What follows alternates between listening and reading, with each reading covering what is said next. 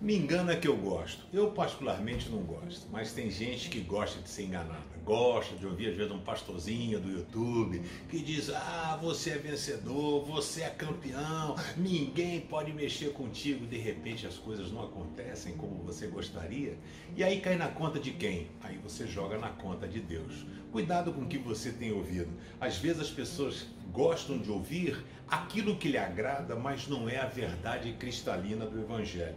Em Jeremias 5,12, o povo estava dando ouvido a falsos profetas. O povo disse que o Senhor Deus o estava enganando. Olha só, que Deus estava enganando o povo. Eles disseram assim: o Senhor não vai fazer nada com a gente, nenhum mal vai acontecer com a gente e nem haverá guerra e nem fome. Jeremias estava dizendo: gente, vamos, vamos se arrepender, vamos mudar, porque a mão de Deus vai pesar. E a galera do outro lado diz: Não, que isso, você é vencedor, você é campeão, nenhum mal vai acontecer. Saiba que Jesus disse: No mundo tereis aflições, mas tem de bom ânimo.